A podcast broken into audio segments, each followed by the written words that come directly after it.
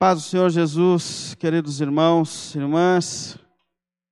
Graças a Deus, apesar dos desafios dos nossos tempos, a gente tem mais um sábado. Mais um dia de edificação, mais um dia de oração, de intercessão.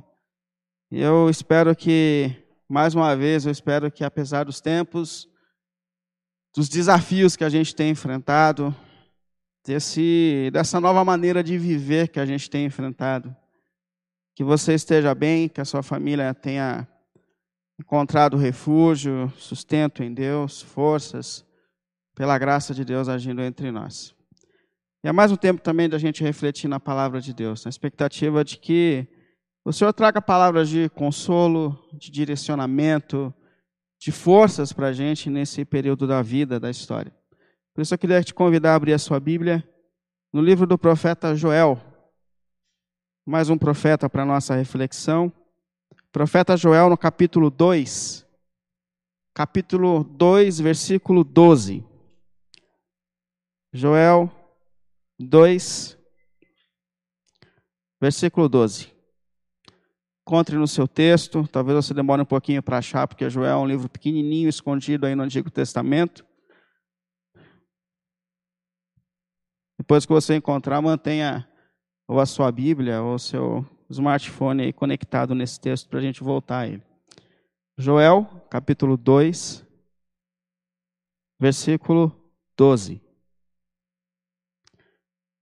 Agora, porém, declara o Senhor: voltem-se para mim de todo o coração, com jejum, lamento e pranto.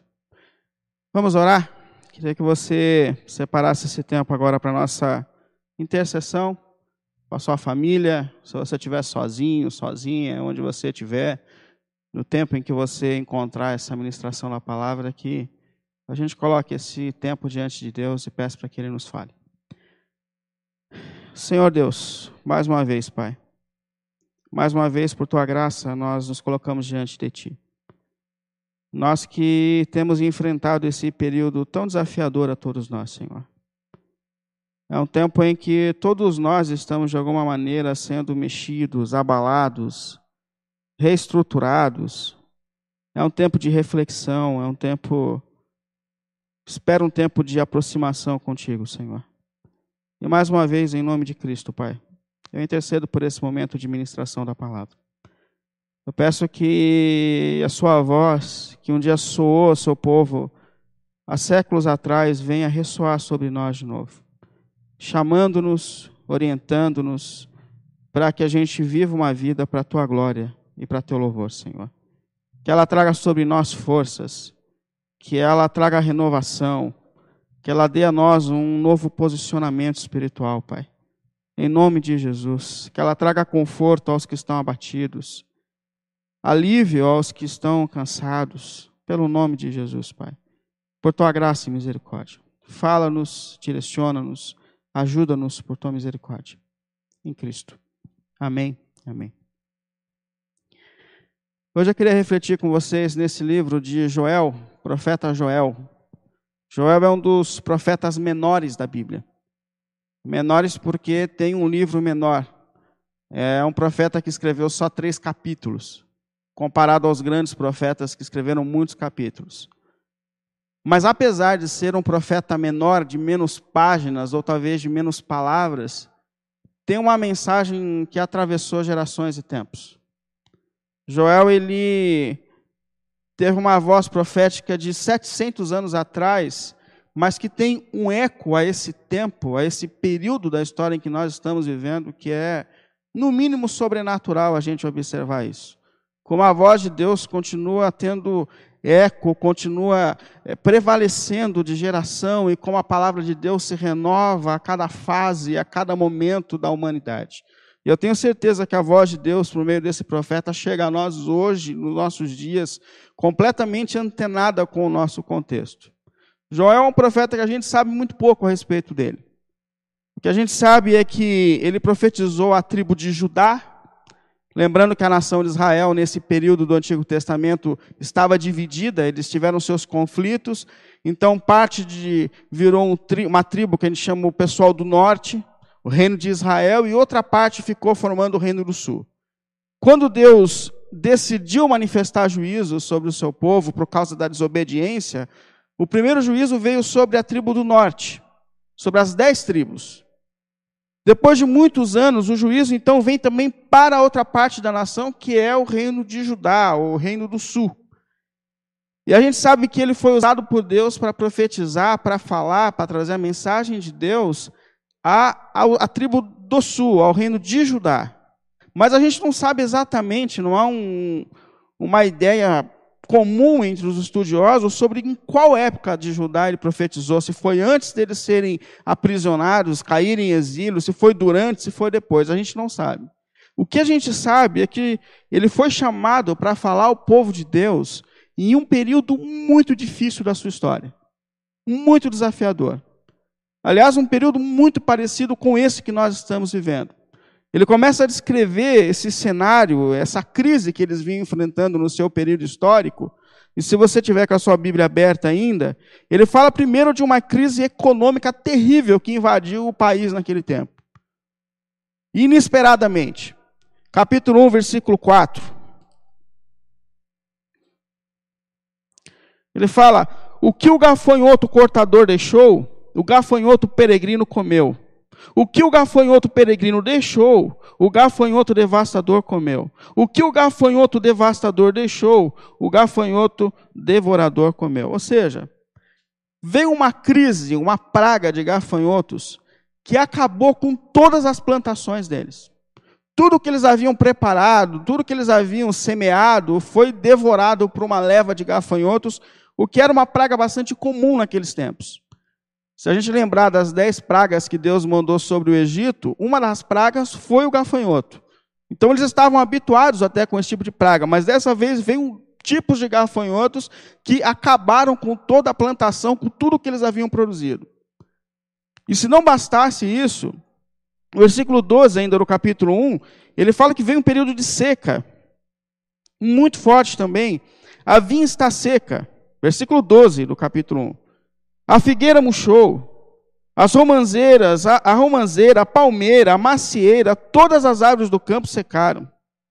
Ou seja, houve um período de seca, além de terem sido devorados todos os, os meios, as plantações, ainda veio a seca que acabou de vez com tudo que eles haviam produzido. E o que chama muito a minha atenção nesse contexto difícil que eles estavam vivendo é que eles foram pegos de surpresa. Eles não poderiam fazer uma previsão de que aquilo aconteceria. Veio. De repente eles estavam vivendo a crise. De repente os recursos acabaram. De repente os planos foram frustrados. Isso, obviamente, me fez pensar muito sobre esse período em que nós estamos vivendo. Porque nós também fomos pregos de surpresa nesse tempo. Qual o economista que, por mais que faça cálculos, previsões, podia prever ou se preparar para esse período econômico que a gente está vivendo. Por mais que a gente fale de pessoas que façam gestão, que cuidam dos seus negócios, qual de nós estava preparado para viver essa época, essa fase, essa crise que nós estamos enfrentando? Nós fomos pegos de surpresa. A ciência não estava preparada para viver esse momento. Por mais que a gente já tenha caminhado em tantas áreas da ciência, a medicina não estava preparada. Quando eu estava lendo esses dias sobre a Itália, que talvez seja mais afetada por essa crise que a gente está vivendo, fico assustado quando eu vi que os enfermeiros eles foram orientados a fazer uma triagem para definir quais pessoas seriam atendidas, porque eles não tinham condições de atender a todas as pessoas. Inclusive, as pessoas com mais de 80 anos já ficaram previamente descartadas para morrerem em casa, porque eles não teriam como atender essas pessoas. O último censo que eu vi, 22 mil mortos só na Itália. Ou seja, a gente vive um período onde nós fomos completamente surpreendidos por uma crise que veio. Que por mais que a gente tentasse se organizar para a vida, por mais que a gente faça previsões, veio uma crise e que trouxe consequências terríveis sobre nós. E uma das coisas que Joel faz é justamente descrever as consequências da crise sobre a nação de Israel. Versículo 5 do capítulo 1, ele começa a fazer essa descrição. Acordem bêbados. Capítulo 1, versículo 5. Chorem. Lamente-se todos vocês, bebedores de vinho. Lamentem-se todos. Gritem por causa do vinho novo. pois ele foi tirado dos seus lábios. Deus ele faz uma observação interessante aqui. Ele diz: Acordem vocês bêbados, acabou o vinho. Talvez esse seria até um benefício de crise que poderia vir sobre nós, né? onde o álcool seria acabado e seria impossível das pessoas se embebedarem. E é o que aconteceu naquele período. As vinhas secaram, eles não tinham mais como produzir o vinho, que era uma expressão para eles de alegria. É, os bêbados foram obrigados a ficar sóbrios, porque acabaram os seus recursos. Isso faz também a gente pensar que, na verdade, Deus estava falando muito além de bebedeira em si. Mas, na verdade, ele falava de uma nação que estava embriagada no seu próprio materialismo. Uma nação embriagada no seu, na sua vida relacionada ao mundo, embriagada nos seus recursos, uma nação que vivia para si mesma, uma nação que já não olhava mais para Deus. Por isso ele fala: vem um tempo de lamento sobre vocês. No versículo 12, ele diz: lamentam e chorem os produtores. Porque a crise chegou. As empresas estavam fechando. Eles não tinham mais como abrir os seus comércios. Lamentem, é um tempo de tristeza. Os funcionários estavam sendo mandados embora. A crise chegou. Veio um período de tristeza que se estabeleceu sobre toda a nação, inclusive essa crise, esse lamento, se estabelece até sobre a igreja. Versículo 9, ele diz: As ofertas de cereal e as ofertas derramadas foram eliminadas do templo do Senhor. Os sacerdotes que ministram diante do Senhor estão de luto. Deus ele prevê que se acontece uma crise social, é, entre a igreja, entre o país, automaticamente a igreja também seria afetada por isso. Porque desde o princípio, Deus tem sustentado a igreja por meio da própria igreja. E nos nossos tempos não é diferente. Portanto, se, se uma crise se estabeleceu no mercado, se uma crise atingiu os membros, obviamente a, a igreja também foi atingida. E ele fala: lamente os sacerdotes, porque esse é um período que não haverá recurso para continuar ministrando diante do Senhor. Eu acho interessante perceber que Deus ele se importava com a igreja na crise. E Deus olhou, era um momento de pranto para aqueles que ministravam, para aqueles que prestavam serviço de culto a Deus. A crise se estabeleceu sobre todas as áreas da vida. E uma das coisas que o profeta Joel quer fazer, e uma das coisas, na verdade, que Deus está fazendo por meio de Joel, é tentar mostrar para aquelas pessoas que aquele período da história em que eles estavam vivendo, enfrentando, não era só mais um período de crise. Que aquilo não era comum. É óbvio que a nação de Israel já havia enfrentado outras pragas, que eles conheciam os gafanhotos. É óbvio que em alguns momentos da história já havia faltado águas, já passaram um período de seca. Mas o que Deus está dizendo aqui, por meio do profeta Joel, é: essa não é mais uma crise comum. Por isso, no versículo 2, ele fala para os anciões: capítulo 1 ainda. Ouçam isso, anciões. Escutem todos os habitantes do país. Já aconteceu algo assim nos seus dias? Ou nos dias dos seus antepassados? O que Deus está querendo dizer aqui por meio de Joel, para aquelas pessoas que parecem que não estavam despertando para a sua realidade, é, gente, há algo incomum acontecendo entre nós. Esse não é simplesmente mais um período de crise, esse não é simplesmente mais um período de, de, de dificuldade que a gente está passando, assim como nós também não estamos enfrentando simplesmente mais um período de crise. É óbvio que a gente está acostumado com crises econômicas, a gente vive falando de crise, a gente vive falando da dificuldade da saúde pública, a gente vive falando do, do crime que aumenta, a gente vive falando da política desordenada, a gente está acostumado a lidar com algumas crises, mas a gente tem que admitir que algo em comum tem acontecido nos nossos tempos. Que todos nós fomos surpreendidos por algo que nós não tínhamos visto antes, que nós ainda não conhecíamos que assim como a nação de Judá foi pega por uma fase inesperada, nós também fomos pegos. Quem imaginava que nós estaríamos trancados dentro de casa nesse período? Quem imaginava que nós não poderíamos congregar em algum período? Nós também fomos surpreendidos por algo de especial, ou de incomum, ou de ruim que tem acontecido na nossa geração. E Deus continua usando o profeta para mostrar que aquele momento da história que eles estavam vivendo é um momento onde Deus está falando, onde Deus está se manifestando. É um momento onde Deus estava olhando para o povo que havia se afastado de Deus e que vivia mergulhado nos seus próprios recursos, nos seus próprios prazeres, nas suas próprias demandas, que, que estava mergulhado no egoísmo. Deus estava chamando a atenção do povo para um período de religiosidade. E uma das maiores queixas que Deus faz nesse contexto é que o coração do povo estava longe de Deus. Eles continuavam indo à igreja, eles continuavam oferecendo ofertas, eles continuavam oferecendo cultos, eles continuavam cantando louvores, mas Deus sabia que o coração deles estava muito distante. Que eles não se relacionavam de forma íntima e pessoal mais com Deus. Que isso aqui simplesmente fazia parte de um culto, de uma religião, de uma tradição, mas que não existia mais coração naquele período. Eu me coloco seriamente a pensar, queridos irmãos, se Deus também não tem falado com a gente nesse período que a gente tem vivido. Se Deus também não tem chamado a nossa atenção com esse período de crise que nós estamos passando. Me coloco profundamente a pensar sobre isso. Se os erros daquela geração também não podem ser os erros dos nossos tempos. Se Deus não tem falado as mesmas coisas.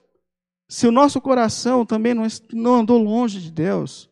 Se a gente simplesmente não se acostumou a vir todos os fins de semana à casa de Deus, mas os nossos corações e as nossas vidas também estavam tão longe de Deus.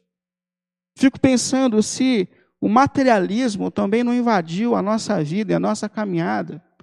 E de repente Jesus balança a nossa estrutura para mostrar que Ele é a rocha onde nós estamos firmados que nada e ninguém nesse mundo nos garante estrutura, a não ser o Senhor, que é a coluna da nossa vida, que é a coluna da nossa igreja. Se Deus também não tem mexido com a nossa estrutura e tem falado, porque a gente fala de novo céu e de nova terra, mas se a gente tem vivido como se a gente fosse ficar para sempre aqui, se Deus também não tem chamado a nossa atenção nesse tempo. Eu fiquei surpreendido em conversar com um crente dizendo que não, não espera que Jesus venha tão cedo que deseja que ele demore mais para que eles possam desfrutar um pouco mais dessa vida aqui. E Jesus vem para aqueles que amam a sua vida. Portanto, eu fico pensando seriamente se Deus também não tem falado com a gente nesse tempo. Se Deus não tem chamado a nossa atenção com essa crise que nós estamos vivendo. Se Deus também não tem é, tratado a gente, chamado a gente para um novo momento, para um período de renovação para que quando a gente voltar à nossa vida, quando a gente voltar às nossas celebrações, para que a gente volte com novas forças, com novo ânimo, com o coração na nossa adoração, valorizando os privilégios que Deus tem dado para esse tempo que nós temos vivido. E a pergunta que eu faço é: se a gente tem vivido um momento onde Deus tem chamado a nossa atenção, como a gente pode encontrar um caminho de renovação? Como a gente pode encontrar esse caminho de avivamento? Como a gente pode viver essa restauração diante de Deus? E a primeira coisa que eu percebo Deus chamando a gente para fazer por meio desse texto é que Ele quer que a gente volte a Ele por meio das nossas orações e súplicas. Versículo 12 do texto que nós lemos, capítulo 2. Agora, porém, declara o Senhor: voltem para mim de todo o coração, com jejum, lamento e pranto rasguem o coração, versículo 2, não as vestes. Voltem-se para o Senhor, o seu Deus. Voltem para mim, Deus está dizendo. E é interessante que Deus fala: voltem para mim. Ou seja, Ele chama a gente para um relacionamento com Ele. Porque nós vivemos um tempo onde nós fomos é, rodeados, infestados de tantos meios de se tornar evangélicos. Talvez nós estejamos na igreja por causa da música, talvez a gente ache que pertence ao mundo gospel, talvez você tenha se apegado a um pastor, talvez você tenha se apegado a uma doutrina, e Deus fala: voltem para mim, ou seja, para o Senhor, para Deus, Ele está dizendo. Não é para religião, é para Deus, para um relacionamento pessoal com Deus. E ele fala: voltem de coração, ou seja, que esse retornar envolva o teu sentimento, envolva a tua vida, envolva o teu coração. E eu, muito interessante o que ele diz no versículo 13: ele diz: rasguem o coração e não as vestes. Porque era muito comum para Israel, para mostrar quebrantamento diante de Deus, que eles rasgassem as suas vestes como momento de renúncia. E Deus fala: cansei disso. Para dessa demonstração externa. Eu quero que você rasgue o seu coração e não as suas vestes. Há uma questão aqui entre nós e Deus. Isso me faz lembrar daquele momento em que Jesus fala quando você for não façam como os religiosos, os, os escribas, os, os, fariseus, que fazem questão de mostrar que, que, são espirituais na frente das pessoas, mas entra no teu quarto secreto, e o teu pai que estiver em quarto, no teu quarto secreto, ele ali te corresponderá, ele ali te renovará, ele ali te tocará. Portanto, é um momento em que Deus chama a gente para um, um retorno a Ele, a Deus, e não simplesmente a um movimento, mas a Deus, a um relacionamento pessoal com Deus. E essa voz de Deus, ela vem sobre todos. No versículo 13, ele fala aos sacerdotes: rasem as suas vestes, voltem para o Senhor. Começa por meio de uma liderança. Um grande pregador do Evangelho, Charles Spurgeon, ele dizia que se a gente quisesse viver um verdadeiro avivamento na igreja, a primeira coisa que a gente tinha que fazer é viver um avivamento no púlpito da igreja, pela liderança da igreja, pela pregação da palavra. E com certeza, se o avivamento acontecesse aqui, ele se manifestaria sobre toda a igreja. Portanto, Deus começa chamando, rasguem. Vocês líderes, venham a Deus. Nós líderes, venham a Deus. Você coloca diante do Senhor. Ele pode mudar o seu quadro. E depois, no versículo 14, ele chama todos a esse momento. Ele chama os velhos, ele chama os jovens, ele chama as crianças a essa renovação todos busquem ao Senhor, todos se coloquem ao Senhor. Irmãos, diante de tudo isso que a gente está vivendo, eu tenho certeza que Deus tem chamado a gente para uma vida de mais intimidade com Ele. Que Deus tem chamado a gente a um período de aproximação. Por isso eu falo em nome de Jesus. Desliga a sua televisão um pouco. Pare um pouco com as suas redes sociais. Na verdade, esse negócio tem sido até excessivo nesses tempos. Desliga tudo um pouco, desliga a tua série. E busca um período de renovação com Deus nesse tempo. Porque Deus tem chamado a nossa atenção para Ele. Deus tem chamado a gente para Ele, para um relacionamento com Ele. Com Ele, isso é pessoal. Isso é no teu quarto, isso é entre você e Ele. Portanto, esse avivamento, essa renovação, esse período em que Deus olha para a gente e chama a nossa atenção, é um chamado. É a voz de Deus chamando a gente para um relacionamento vivo, para um relacionamento com Ele, para um período de renovação. Primeiro passo que a gente tem que dar, primeiro passo em qualquer missão, é buscar renovação diante de Deus. Segundo, para que a gente viva novos tempos, é acreditar que Deus vai trazer renovação. Que Deus vai mexer nos nossos tempos. No versículo 29, a gente, 28 e 29, a gente tem um dos textos mais importantes da Bíblia. O profeta Joel, versículo, capítulo 2, versículo 28 e 29. E depois disso, diz o Senhor, eu derramarei o meu espírito sobre todos os povos. Os seus filhos e as suas filhas profetizarão. Os velhos terão sonhos, os jovens terão visões. Eu derramarei o meu espírito sobre todas as pessoas, diz o Senhor, depois da crise, depois da dificuldade. E lá em Atos, no capítulo 2, quando a igreja estava reunida em oração, o Espírito de Deus foi derramado, trazendo vida nova, dando a eles novos dons, dando a eles novas forças, dando a eles um novo fervor. E o apóstolo Pedro levantou naquele dia dizendo: O que aconteceu aqui foi aquilo que, profeta, que o profeta Joel profetizou. Hoje Deus está derramando o seu Espírito sobre todos nós, trazendo renovação, e o Espírito de Deus já está entre nós, já foi derramado. E Deus está dizendo que a presença do seu Espírito, que agora está aqui entre nós, mas que está na sua casa, que está na sua família, que está entre os seus filhos, esse Espírito vem trazendo renovação sobre todos nós.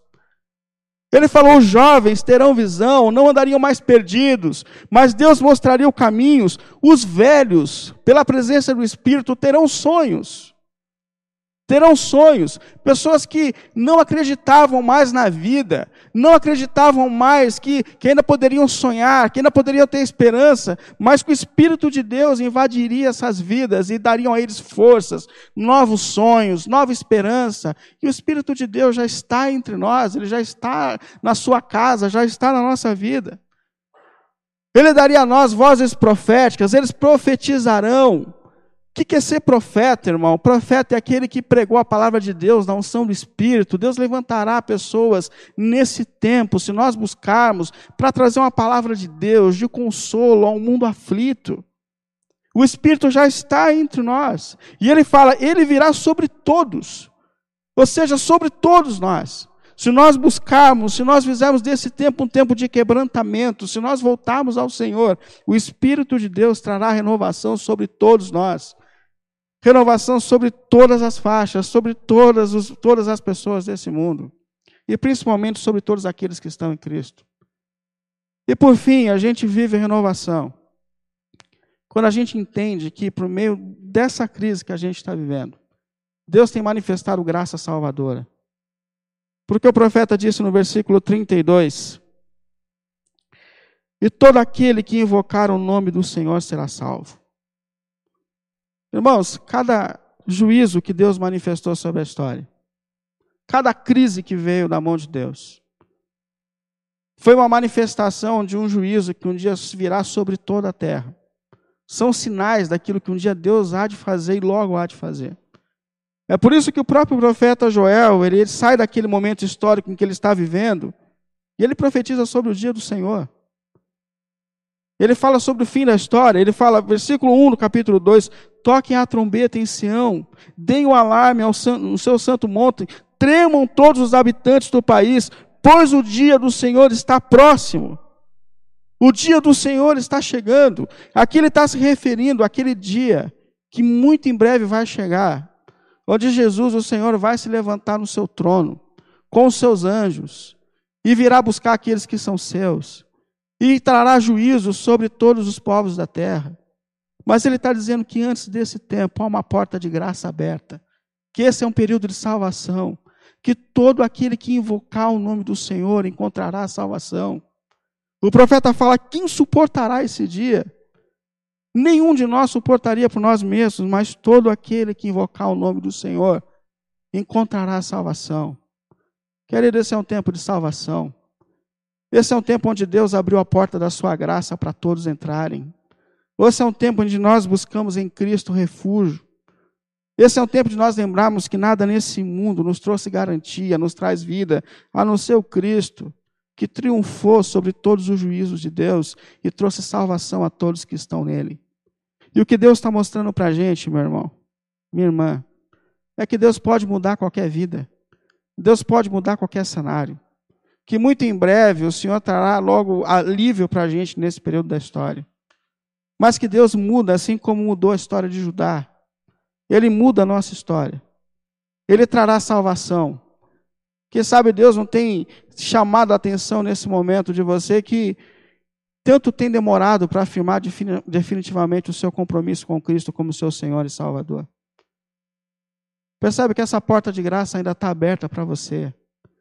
Quem sabe Deus não está renovando as suas forças para que você volte a interceder, que Deus não tem falado com você para que você volte a interceder, acreditando que Deus é capaz de mudar qualquer situação que Deus ainda é capaz de salvar o teu filho, que Deus ainda é capaz de salvar o teu pai, que Deus ainda é capaz de salvar a tua família, o teu marido, a porta da graça, esse é um tempo de salvação.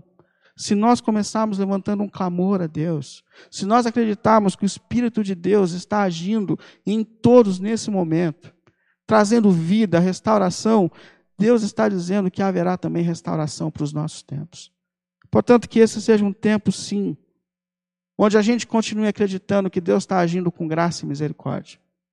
Que Deus, por sua bondade, antes de trazer o seu juízo final, tem chamado a nossa atenção, tem levantado a sua voz graciosa sobre nós, para que a gente encontre refúgio em Cristo, para que a gente firme a nossa vida na rocha eterna que sustenta a nossa vida, a nossa história. E esse alguém é Cristo, nosso sustentador, que tem sustentado a gente nesse momento mas que tem planos eternos para mim, para você e para a tua família. Que traz renovação e forças novas sobre todos nós. Amém? Que Deus te abençoe, que Deus traga renovação. Que o Espírito de Deus que está sobre todos nós, que está sobre a sua casa, que está sobre o seu filho, que está sobre o seu marido, venha trazer renovação sobre a sua vida e sobre a sua casa. Que ele sopre sobre nós, assim como soprou sobre a igreja lá em Atos, trazendo sobre eles nova força no tempo difícil, novo ânimo, nova fé. Que os nossos joelhos dobrados diante dele também traga para nós a presença do Espírito trazendo renovação, dando sonhos, dando sonho àqueles que não acreditavam mais, que não tinham mais esperança, dando visão àqueles que estavam perdidos, levantando vozes proféticas que anunciem a graça e a misericórdia de Deus mesmo nos tempos difíceis. Queria te convidar a um momento de oração, para que esse alívio do Espírito de Deus, da presença de Deus, venha sobre você, venha sobre a sua casa, venha sobre a sua família, que Ele sopre trazendo fortalecimento, que Ele sopre talvez trazendo calma para a tua vida, equilíbrio nessa fase tão difícil. Vamos orar?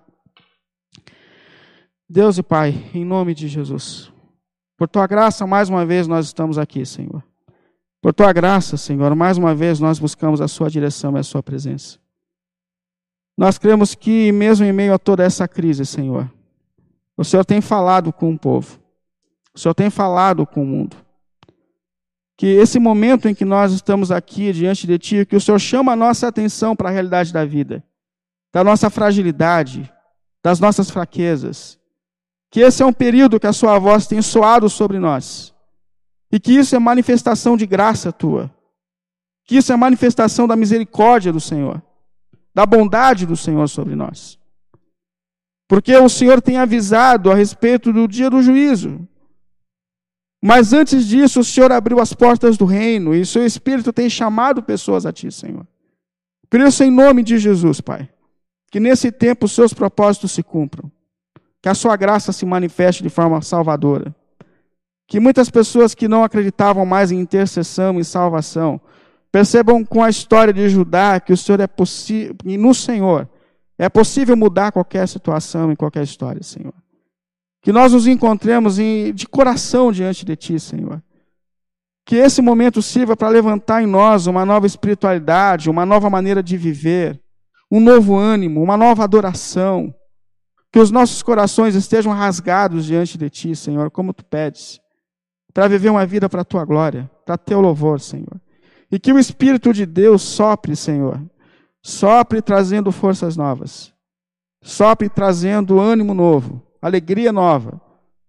Em nome de Jesus, sonhos novos, trazendo cura, restauração, salvação, Senhor. Nós te pedimos assim, Senhor, por tua graça, pelo nome de Jesus. Amém.